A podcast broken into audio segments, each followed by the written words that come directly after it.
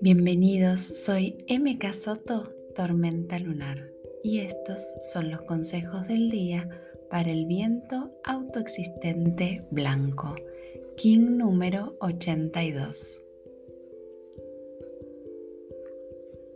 Observo las estructuras que sostengo para comunicarme. ¿Soy amoroso, abierto o flexible? ¿Soy en cambio estructurado, punzante o sarcástico? Las palabras materializan. Es importante que tome conciencia que con lo que digo creo una realidad. Hoy conecto con mi mejor manera de comunicarme conmigo y con el mundo. Pongo los pies sobre la tierra, enraízo, amo, el camino que estoy caminando, ya que lo estoy eligiendo caminar. Hoy me animo a decir la verdad desde la congruencia de ese camino.